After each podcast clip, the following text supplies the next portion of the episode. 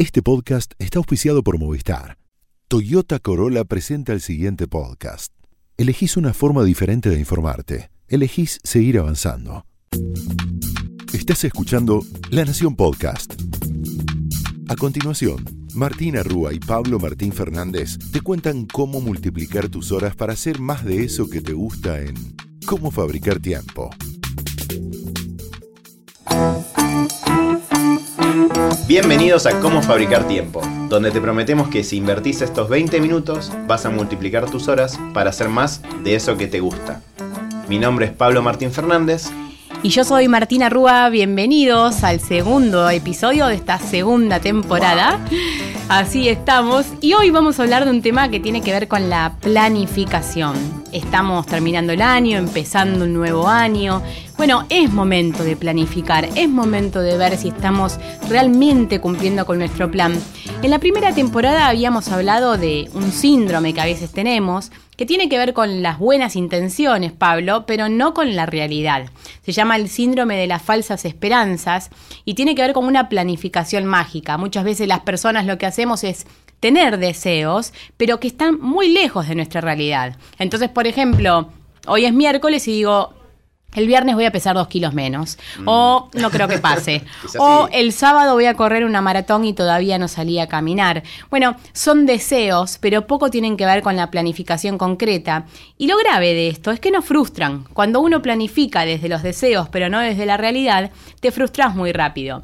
Entonces la propuesta para el episodio de hoy va a ser que juntos conozcamos maneras de planificar y de priorizar que te lleven a alcanzar tus metas. Sí, la que tenemos para hoy, vas a ver que en un momento del episodio te va a parecer raro, eh, te lo vamos adelantando, porque tiene que ver con que tenés que tener, te tenés que poner metas muy ambiciosas y no necesariamente cumplirlas. ¿Cómo es esto? Ya, vamos a ver.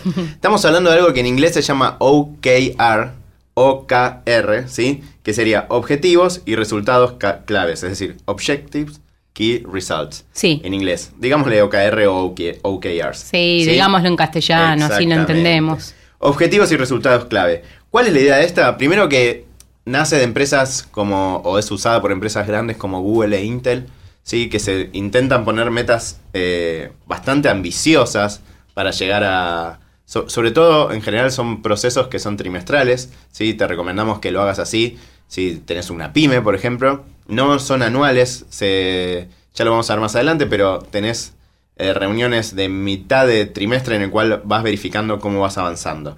De hecho, Pablo, hay, bueno, vos hablabas de Google, ellos eh, aseguran que parte de su crecimiento exponencial y de su éxito está basado en haber planificado de esta manera.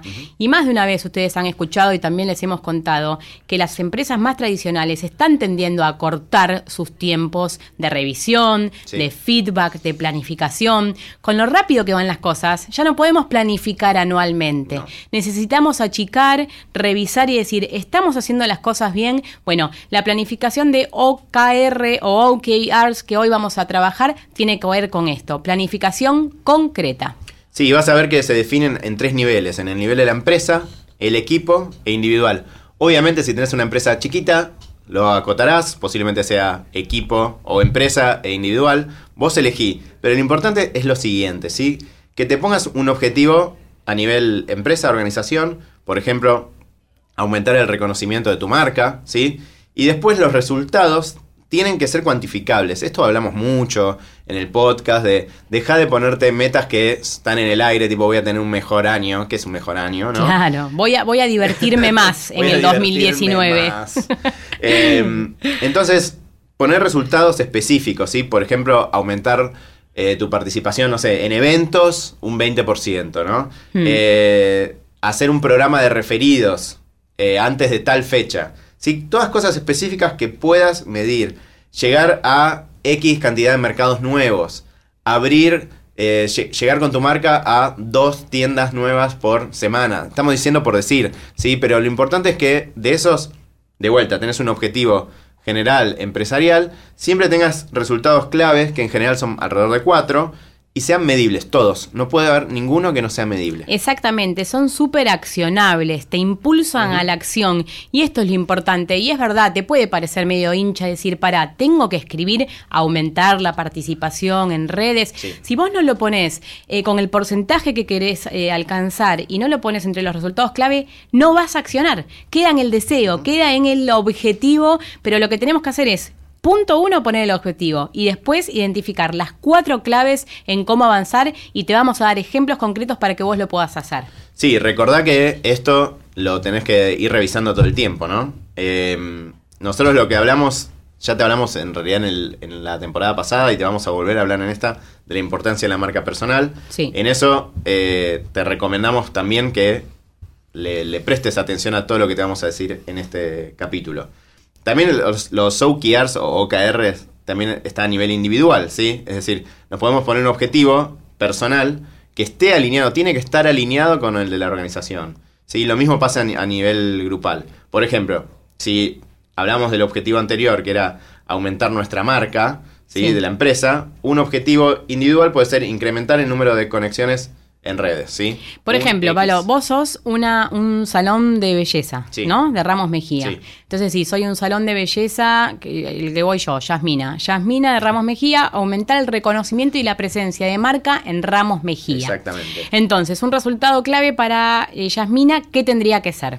Aumentar la cantidad de publicaciones en Instagram, por ejemplo. Si tenías... ¿Cuánto por ciento? Tengo que ponerlo. En vez de, tengo uno y quiero pasar a tres. Bien. Eso es, eso es algo muy concreto y que vas a poder medir al final del trimestre si lo hiciste. Esto vamos a eh, martillar todo el episodio. Tiene que ser ambicioso. No puede ser pasar de uno a dos. Claro. Por ejemplo, relanzar tu programa de referencias. Si una clienta trae a otra, tiene un 50% de descuento, ¿no?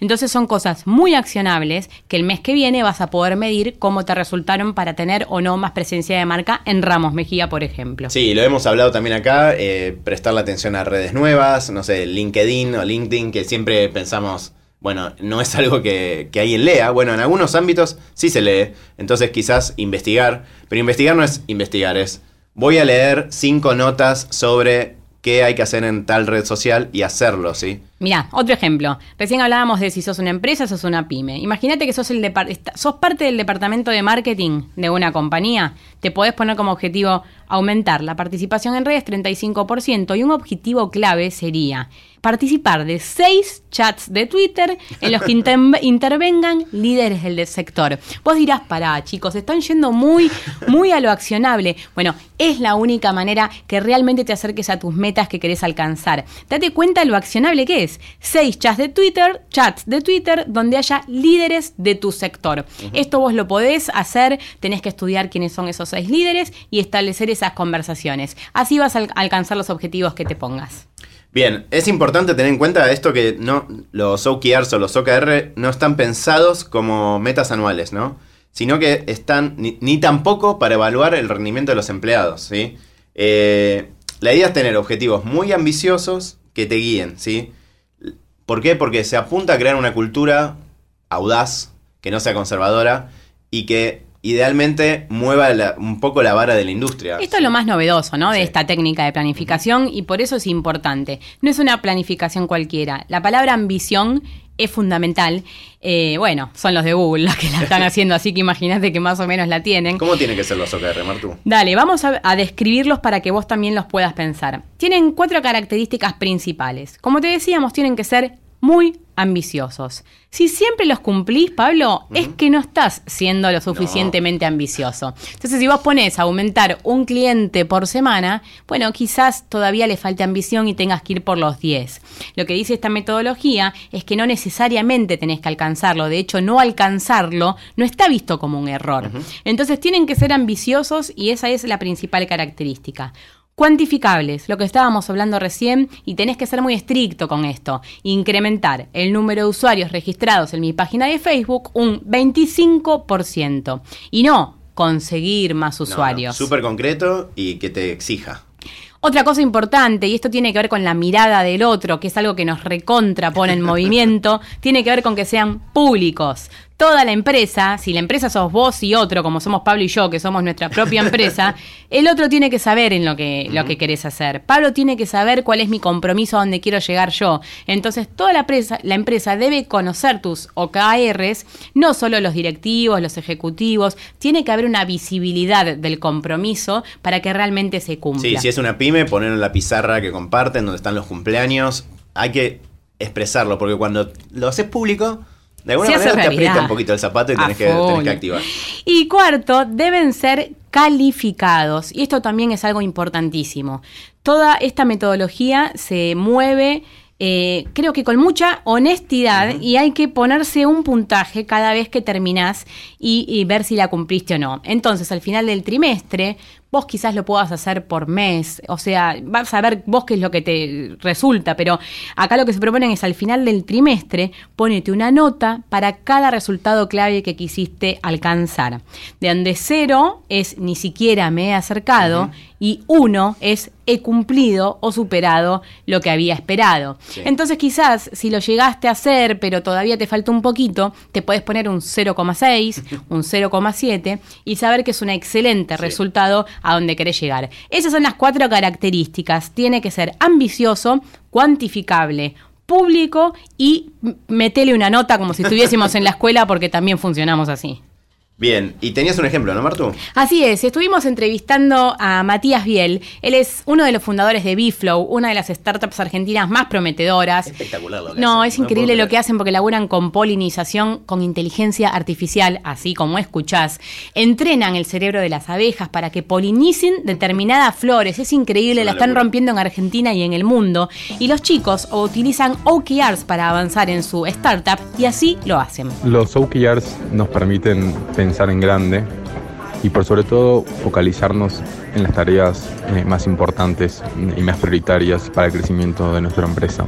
Tener un horizonte claro y que sea ambicioso por sobre todo, que es parte de eh, el por qué eh, se utilizan los OKRs, donde se definen objetivos ambiciosos entre, entre cada uno de los equipos que están alineados con los OKRs de cada de la empresa, nos permiten eh, tener una dinámica de trabajo mucho más eh, fluida, eh, enfocada y por sobre todo transparente, en donde todas las personas entienden hasta dónde va la compañía eh, y se motivan eh, de ser parte de, la misma. Bien, entonces te estás preguntando seguro, ¿cómo me puedo evaluar? Como decíamos antes, esto tiene mucho de autoevaluación, hay que ser sincero.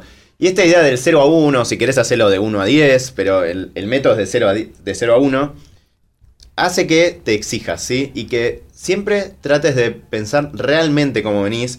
Insistimos con esto, andar revisándolo semana a semana o de mínima en la mitad del trimestre. Fíjate si realmente conseguiste el incremento. Por eso son importantes las métricas que te decíamos antes. Si vos querés crecer de 1 a 10 y lograste 3, bueno, es fácil, es 0,3.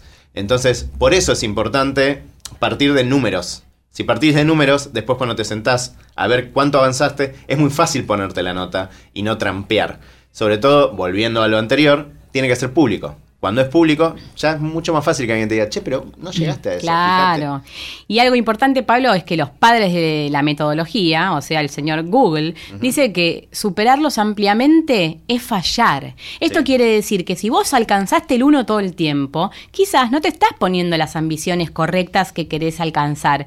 Entonces, sacarte una buena nota no necesariamente en este método de planificación habla bien de vos. Entonces, si todo el tiempo te sacás uno, es que tenés que ser más ambicioso a la hora de planificar y esto nos parece eh, lo más novedoso de esta técnica y por eso te la traemos. No hay que sacarse uno todo el tiempo, sino hay que, hay que quizás sacarte un 60, un 70, quiere decir que estás yendo eh, por una meta ambiciosa y ese sería el camino. Sí, así es como se ponen metas justamente de estas grandes empresas. Eh, fíjate si, si vos no sos jefe, proponéselo a tu jefe, hagan un experimento. Esto nosotros también con, con el libro y con el podcast lo aprendimos.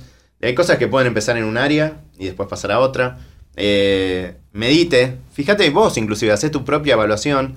Eh, si notás que con esto te mueve un poquito la aguja, Pero acordate de ser ultra ambicioso. No sirve que llegues a la meta y que No. digas, ah, listo, llegué. Listo, ya está uno, uno, uno, uno. Por eso al principio te decíamos que es contraintuitivo. En general Claro. uno está acostumbrado a la mirada del otro de, ah, llegué. Claro. Voy a tener el bono por esto. No, no, no, no, no. No, no, no, no. No hay bono por llegar, al contrario. Si llegaste siempre es que lo mediste mal, ¿sí? Así es, y aparte de planificar, otra cosa que nos cuesta mucho, Pablo, y que es tan, tan importante con la cantidad de cosas que tenemos que hacer, es cómo las priorizo. Qué importante es priorizar y tenemos una técnica para compartir con vos para que puedas priorizar mejor. Sí, esto es mucho más, eh, menos empresarial si se quiere. Eh, lo puedes aplicar para tu casa, para pintar, para ordenar el cuarto, para lo que sea, ¿sí? Eh, lo que hicimos cuando, cuando escribíamos La fábrica de tiempo es armar un cuadrante, imagínate una cruz, ¿no? Un, signo de más, en el cual definimos distintos grados, ¿no? En el norte, si querés arriba de todo, está lo que es de alto impacto, abajo el bajo impacto, digamos el eje vertical, Sí. para que se lo imaginen, Sí. y a la izquierda bajo esfuerzo y a la derecha alto esfuerzo. Lo que tenés que hacer es con lo que querés hacer, supongamos esa semana, esto hacerlo día a día, no sé. No, día a día no. Yo te diría, es más, podés llegar a planificar algo importante del equipo diciendo, bueno, a ver, se viene el primer trimestre. Sí. ¿Cuáles serán nuestras prioridades los próximos tres meses? O en tu casa, o las, no sé, fíjate vos qué es lo que querés alcanzar. El tema es cuáles son tus prioridades. Muchas veces no las sabemos y estamos utilizando mucho tiempo y energía en cosas que nos requieren eh, bajo, que dan bajo impacto. Sí. Entonces, pensemos juntos algunos ejemplos, ¿no? ¿Qué te genera un alto impacto, pero también requiere un alto esfuerzo? No, y mejor, con bajo esfuerzo. Ah, eso es más importante. O sea, si tiene alto impacto y bajo esfuerzo, por las dudas, para que quede clarísimo, es lo que tenés que hacer primero. Por ejemplo, inscribirte en el home banking. Como aquí siempre damos ejemplo porque te salva la vida. Es que el home banking te salva un la vida. al principio, claro, pero son dos minutos, basta, hacer la cuenta del home banking, no tenés que hacer más cola en el banco. Eso tiene un alto impacto en tu vida, en tu tiempo, en tu energía y es un bajo esfuerzo. yo doy siempre el ejemplo también de el, el sistema automatizado de la autopista. Sí, La total, verdad que tenés total. que averiguar el cuán- cuándo es y cuando lo haces yo lo hice. Son 10 minutos. Nunca más parás. No. Es fantástico. Las de alto impacto y, y alto esfuerzo, las dos, esas ojo porque son muy estratégicas. Sí, ¿eh? hay que saber A esas elegir. tenés que saber elegirlas, pero saber, por ejemplo, yo creo que ahí me metería cuando tuve que ir a la FIP, que tuve que ir tres veces, Ah. hasta que me pude inscribir. Pero lo cierto es que esto generó un alto impacto Sí. porque pude empezar a cobrar mis trabajos, aunque me generó un alto esfuerzo. Muchos equipos encuentran en este cuadrante las decisiones más estratégicas o eh, llegar a una reunión de sumario, me contaban unos, unos compañeros hace poco, les generaba un alto esfuerzo reunirse todos, pero también un alto impacto Sí. en la calidad de lo que hacían. Sí. Entonces, fíjate, porque muchas veces tenemos muchas actividades en el cuadrante de abajo, que ahora lo vamos a ver, y no tantas en el de arriba, que es el que nos lleva a nuestras metas. Sí, en esto te recomendamos, nosotros lo hacemos en las charlas, agarrate un pizarrón o lo que tengas grande y hacé la, la cruz, este signo de más, y si tenés unos post-its ideal, eh, escribí las tareas que tenés que hacer y las vas ubicando en post-it en alto impacto y bajo esfuerzo, eso hacelo ya, alto impacto y alto esfuerzo, ordenalo, y esto es lo, el otro paso interesante es, ¿qué es lo que tiene mucho esfuerzo y bajo impacto? Esto es importantísimo, Pablo. Y a nosotros nos pasó, por ejemplo, tratando de hacer la página web de la página de la fábrica del tiempo. Sí. No la tenemos que hacer nosotros. No. No, tenemos que hacer nosotros los stickers. Estamos en eso.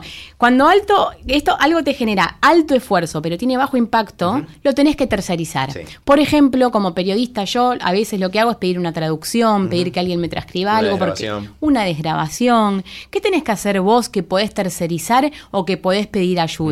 Muchas veces es levantar la mano y decir, che, yo esto no lo sé hacer. ¿Quién lo puede hacer? Y nos empeñamos y gastamos horas y energía haciéndolo nosotros y no tiene sentido. Así que ojo con el alto esfuerzo y el bajo impacto, porque se lleva buena parte de nuestras actividades diarias y no nos acerca a nuestra meta. Sí, pensá que del día a día, la verdad que te traba y no tiene un, un alto impacto en tu día a día. Eso en general vas a tener a alguien que te pueda ayudar. Totalmente. Y como ya te explicamos en la temporada anterior, hacé tu cuentita de cuánto cuesta tu hora. Y eso te va a hacer que delees más tranquilo, sin decir, ay, yo, yo puedo gastar. No sé, pasaron muchas cosas en este año, pero ¿puedo gastar 200 pesos en algo? Claro. Y sí, quizás puedo delegar esto y sacármelo de encima, mandar una moto. Y ojo con el cuadrante del bajo esfuerzo, bajo impacto, porque ahí está el radiopasillo, está el rumiar la, la, la, viste, perdés tiempo. No te quedes en ese cuadrante, no tiene nada que ver con tus metas. Por lo general están las quejas, está la, la, queja improductiva. Andate para el cuadrante de arriba, mete prioridades que realmente te acerquen a tus metas y es la manera de priorizar y alcanzar lo que uno quiere eh, lograr.